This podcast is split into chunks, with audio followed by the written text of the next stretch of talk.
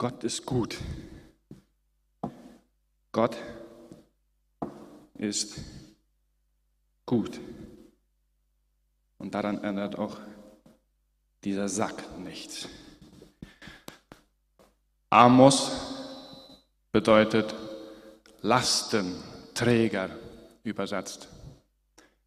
Und Amos hatte schwer zu tragen an der Last, an der Schuld, die sein Volk auf sich geladen hatte. Die Israeliten hatten das getan, was auch uns oft leicht fällt, etwas anderes an die Stelle von Gott setzen. Und Amos trug schwer daran, dem Volk mitteilen zu müssen, dass Gott allein angebetet werden will. Die Israeliten sollten mit Herz, mit Hand und mit Mund verkündigen, dass Gott ihr einziger Gott ist. Und wenn sie nicht umkehren würden, dann würde Leid, Verbannung, Tod die Folge sein.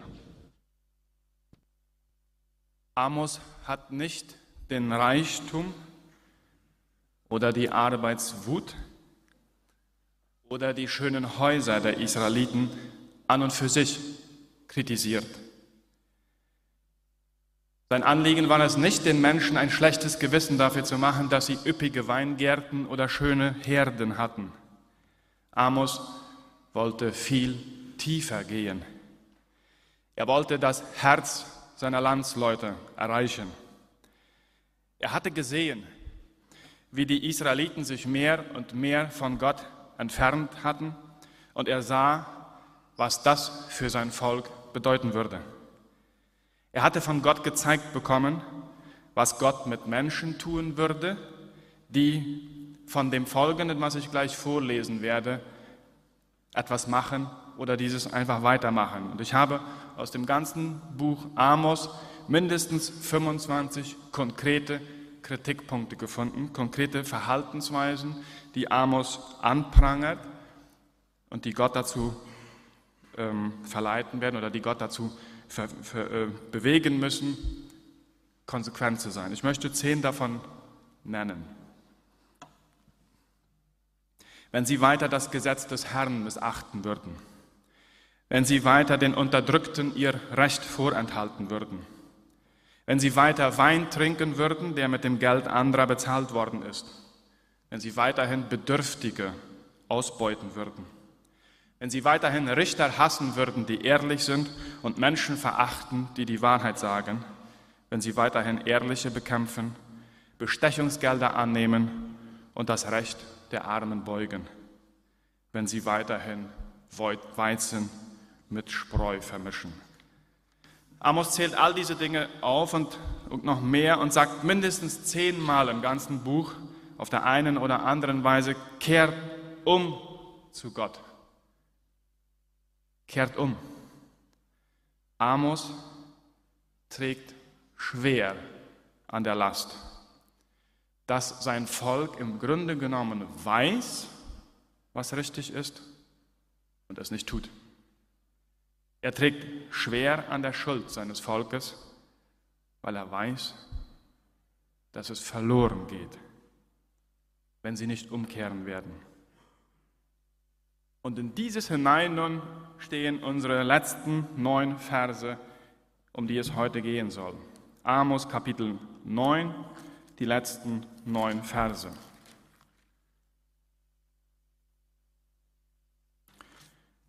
Glaubt ihr Israeliten etwa, dass ihr mir wichtiger seid als die Kuschiter? fragt der Herr.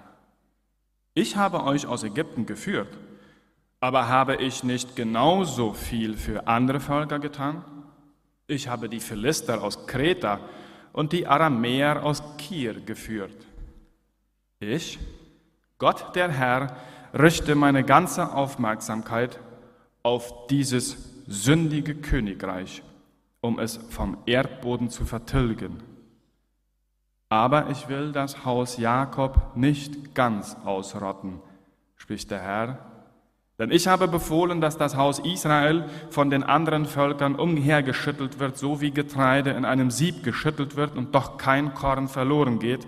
Trotzdem werden die Sünder meines Volkes gewaltsam sterben. Alle, die sagen, es wird uns schon nichts Schlimmes geschehen. An jenem Tag werde ich das gefallene Königreich Davids wiederherstellen. Ich werde die Risse seiner Mauern wieder vermörtern und seinen früheren Zustand wiederherstellen. Und Israel wird besitzen, was vom Edom und all den Völkern, die ich zu meinem Eigentum berufen habe, übrig ist, spricht Gott, der Herr, der dies auch tut. Die Zeit wird kommen, spricht der Herr, in der das Korn und die Trauben schneller wachsen, als sie geerntet werden können. Dann werden die Weinberge Israels von süßem Wein triefen und überfließen, und ich werde mein vertriebenes Volk Israel aus den fernen Ländern heimholen, und sie werden ihre Städte, die jetzt in Trümmern liegen, wieder aufbauen und darin wohnen. Sie werden Weinberge und Gärten pflanzen. Sie werden ihre eigenen Feldfrüchte essen und ihren eigenen Wein trinken. Ich werde sie fest einpflanzen in dem Land, das ich ihnen geschenkt habe, spricht der Herr, euer Gott. Dann werden sie nie mehr ausgerissen werden. Amos zeigt hier drei Kernelemente Gottes. Drei Kernelemente Gottes. Einmal ist es im ersten Vers, in Vers 7, Gott ist ein Gott aller Völker. Er wählt auch die anderen aus. Es ist kein exklusiver Gott nur für die Israeliten. Und Amos macht klar, dass Gott genauso wie er Israel auserwählt und geführt hat, auch die anderen Völker erwählt und führt. Aber diese Erwählung verführte Israel anzunehmen, dass sie deswegen, weil sie auserwählt waren, vom Urteil Gottes ausgenommen waren. Dass sie quasi die Konsequenzen ihres Verhaltens nicht spüren würden, weil sie ja die Auserwählten Gottes waren. Amos macht ihnen deutlich, dass sie da leider falsch liegen. Dann ist da das zweite Element Gottes oder die, die zweite, der zweite Hinweis, wie Gott ist, in Versen 8 und 9. Gott straft die, die erwählt wurden, und falsch leben mit Ankündigung. Das ist keine Überraschungstat, die diese Erwählten, die falsch leben, erleben, sondern es wird ihnen lange im Voraus angekündigt und es wird immer wieder um sie geworben, kehrt um, ändert euch. Aber ihr lebt nicht so, wie ich es von euch erwarte. Gott wird das ganze Königreich vom Erdboden vertilgen, sagt es in Vers 8. Und doch soll nicht jede Person vernichtet werden. Denn in diesen Versen, oder ja, in diesen Versen wird vom Haus Jakob gesprochen, als es verschont werden soll, verschont bleiben wird. Es muss also im ganzen Volk Israel Menschen geben, die in ihrem Herzen dem treu geblieben sind, der sie mal auserwählt hat. Gott, Jahwe, der Gott, der sich durch die ganze Geschichte hindurch als ein treuer, als ein guter, als ein versorgender Gott erwiesen hatte. Und es gibt im Volk Menschen, die diesem Gott treu geblieben sind und ihm dienen. Die deshalb auch das, was Amos angeprangert hat, was ich eben gesagt habe, auch nicht tun. Und die deshalb auch von Gott verschont bleiben. Die wie echte Rosen in einem Rosenstrauß voller Plastikrosen stehen. Vielleicht erinnert der ein oder andere sich an die Einstiegspredigt zu Amos, wo Manfred Grünwald hier zwei Sträuße von weißen Rosen hingestellt hatte. Eines waren Plastikrosen, eines waren echte Rosen. Und sein Appell an uns war, dass wir echte Rosen sein sollen, dass unser Gottesdienst ein echter Gottesdienst sein soll. Und dieses Haus Jakob, diese Einzelnen im Volk Israel, Das sind so wie einzelne echte Rosen in einem Plastikstrauß. Wie erkenne ich die echte Rose in diesem Strauß?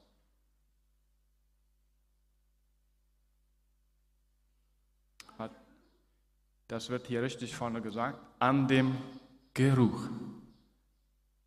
An dem Geruch. Du musst nah herangehen und du musst, es, du musst dich trauen, einmal zu riechen.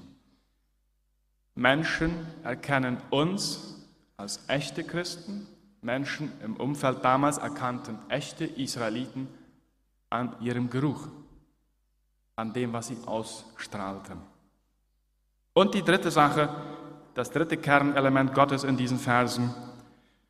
Gott ist derjenige, der den Zeitpunkt bestimmt und der dafür sorgt, dass Heilung, Wiederherstellung und Neuanfang möglich ist. Diese letzten Verse im Amos-Buch sind die einzigen im ganzen Buch, wo nicht nur von Unheil, sondern auch von Heil und von Hoffnung die Rede ist. Gott selbst spricht hier und sagt, was er alles will. Ich will das Königreich Davids wiederherstellen. Ich will die Vertriebenen wieder heimholen. Ich will ihre Städte wieder aufbauen. Ich will sie in ihr Land wieder einpflanzen. Ich bin euer Gott.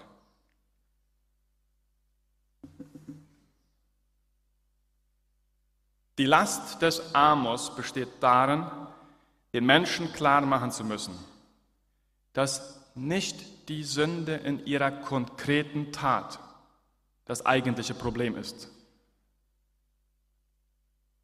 Dass nicht die Sünde in ihrer konkreten Tat das eigentliche Problem ist, sondern dass es ein zu spät gibt.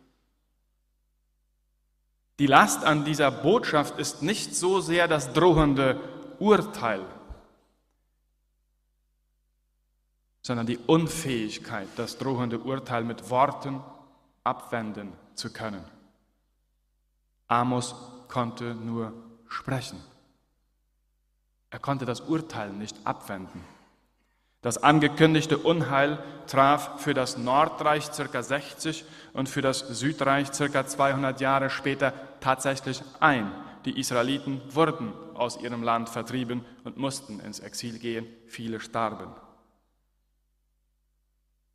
Viele Jahre später trat ein Mann auf, der an dieser Last noch viel schwerer zu tragen hatte der mit seinem ganzen Leben, mit seinem ganzen Sein und mit seinen Worten den Menschen erlebbar machte, wie gut Gott ist. Der den Menschen, genau wie Amos, immer und immer und immer wieder sagte, kehrt um, kehrt um, lasst euch mit Gott versöhnen. Und im Unterschied zum Amos blieb dieser Mann nicht beim Reden, Jesus Christus nahm tatsächlich die gesamte Schuld der Welt auf sich und starb dafür am Kreuz. Er brach unter dieser ganzen Last im wahrsten Sinne des Wortes zusammen und zerbrach an dieser Schuld. Er starb und wendete damit das Urteil ab. Amos sprach und konnte das Urteil nicht abwenden. Jesus starb und wendete damit das Urteil ab. Seit Jesu Tod am Kreuz gilt für uns also die Hoffnungsbotschaft, dass wir durch Jesus Christus mit Gott versöhnt sind und damit von ihm auserwählt sind. Und nun gilt uns genauso wie damals den Israeliten die Botschaft des Amos. Lebt gemäß eurer Erwählung. Lebt gemäß eurer Erwählung. Liebe Gemeinde, liebe Christen in Neuland, liebe Zuhörer und Zuschauer. Die Botschaft von Amos ist eine belastende Botschaft. Sie ist eine Last für denjenigen, der sie vortragen muss oder darf, weil es keinen Spaß macht, Gericht anzukündigen, weil es keine Freude macht, auf Missstände hinzuweisen, weil es nicht einfach ist, Ungerechtigkeiten beim Namen zu nennen. Aber Gott ist ein Gott der Gerechtigkeit und er kann es nicht mit ansehen und wird es nicht zulassen, dass Ungerechtigkeit überhand nimmt und zur Normalität wird. Amos musste dem Volk Israel harte Worte sagen, mit dem Ziel, dass sie dadurch aufwachten und umkehrten, damit sie, die das auserwählte Volk Gottes waren, einen Unterschied in der damaligen Umwelt machten, damit sie mit ihrem Leben zum Ausdruck brachten, dass der Gott Jahwe ihr Gott und Versorger war und nicht all das andere, was an die Stelle des, dieses Gottes getreten war.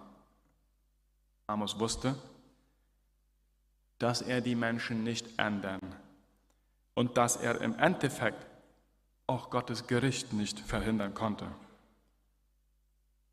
Er wusste nur, dass er diesem, seinem Volk, diese Dinge so schonungslos sagen musste, weil er wollte, dass sein Volk am Leben bleibt, weil er sein Volk liebte.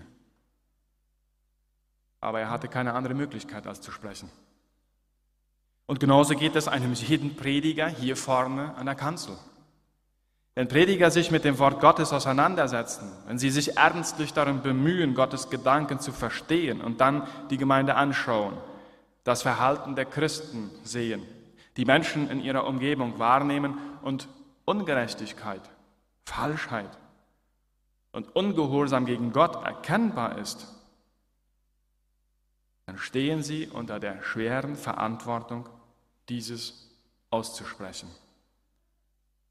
Und sie sind sich bewusst, dass sie nichts weiter tun können, als zu sprechen. Liebe Gemeinde, ich wünsche mir deshalb von ganzem Herzen, dass diese sechs Predigten zum Buch aus Amos dazu dienlich waren, uns vor Augen zu führen, dass wir, genauso wie das Volk Israel, in der Gefahr stehen, von Gott abzufallen und den christlichen Glauben für manipulative und eigensüchtige Zwecke zu missbrauchen. Und ich wünsche mir, dass uns diese sechs Andachten dazu angeregt haben, ernstlich über uns nachzudenken, über uns selbst, so wie Manfred es auch schon in der ersten Predigt sagte. Das ist an uns gerichtet, dass wir angeregt wurden, über uns selbst nachzudenken und uns zu fragen, ob Gott gesprochen hat. Denn immer dann, wenn Gott mit uns spricht, ist es ein deutliches Zeichen dafür, dass ihm noch viel an uns liegt und er es gut mit uns meint. Denn er ist unser Gott und er meint es gut mit uns. Ich möchte beten. Und ich möchte diese Ausführungen, Vater im Himmel, unter deinen Segen stellen. Die letzten fünf und auch diese Gedanken, diese Predigten, die wir in aller Einfalt und mit deinem Geist und unter deiner Führung gebracht haben, um treu das zu sagen, was gesagt werden muss.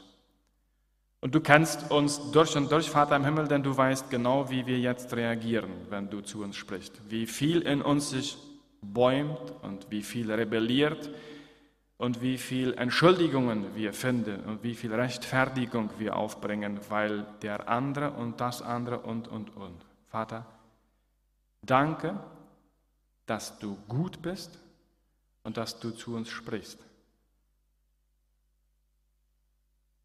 Danke, dass wir durch Jesus Christus auserwählt worden sind, zu deinem Volk dazugehören zu dürfen.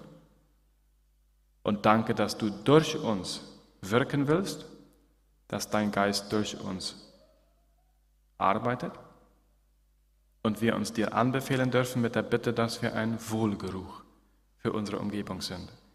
Von ganzem Herzen bitte ich, Vater im Himmel, dass wir Gemeindeglieder und Christen in Neuland erfüllt von deiner Liebe und deinem Geist sind,